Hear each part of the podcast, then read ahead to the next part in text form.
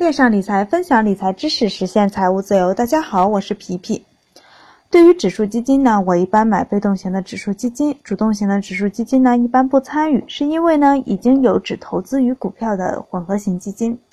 那被动型指数基金呢，主要特点就是费用相对来说比较便宜。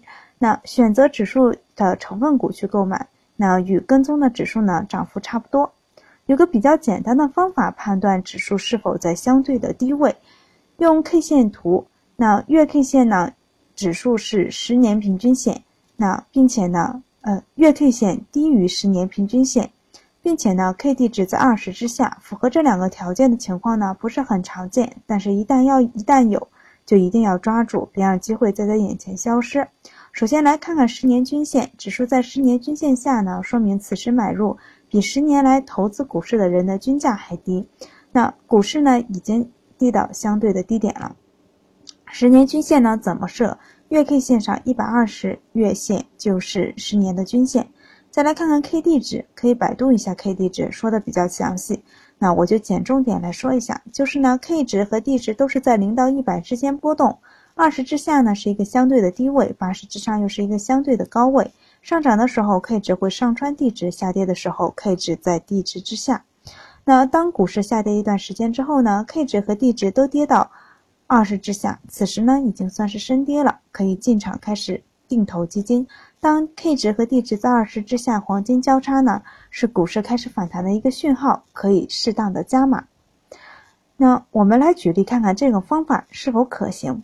先来看看比较熟悉的上证指数出现了三次这种情况，如果在这三个位置开始进场布局、开始定投基金的话，是一个比较不错的点位。那已经在相对的低点了。下面有图片，大家可以看一下，香港的恒生指数。那今年三月份呢，我就是用这个方法开始定投了一只恒生指数为跟踪目标的指数基金。那易方达恒生 ETF 链接赚来一小波止盈之后呢，恒生指数一直是我观察的对象，一有机会呢就开始定投。下面也有图片，大家可以看一下。那国外的指数呢？比较熟悉的是美国的标普五百，虽然不常出现，但一旦出现呢，就是相对的低点，一定不要错过。那在金融危机的时候呢，不要怕，出现后呢，找到相对低点开始布局。在别人恐慌的时候呢，贪婪；在别人贪婪的时候，恐慌。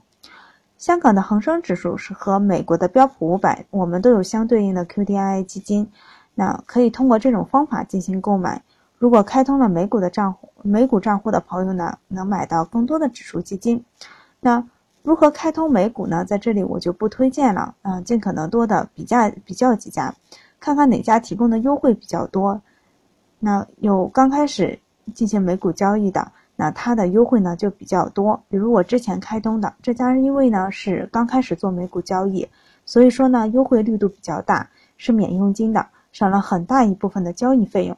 当然现在不免了。如果目前没有合适的，那就暂缓开通，等等再说。国内的市场呢就够投资的了。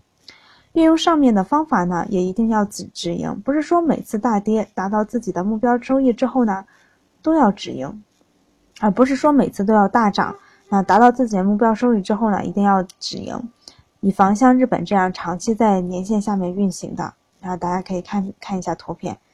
那再看看巴黎的指数，虽然能买在相对低点，但不表示立马就能上涨。所以达到自己的目标收益之后，一定要止盈。那如果你对各你会看各国的景气，那就更好了。那知道大概什么时候买入，再配合这套方法就更完美了。那不会看也没有关系，下期啊详细说一下用如何运用这种方法开始投资指数基金。那。欢迎大家关注微信公众号“皮皮爱理爱财”，一起讨论分享，一起成长。投资的道路上不独来独往。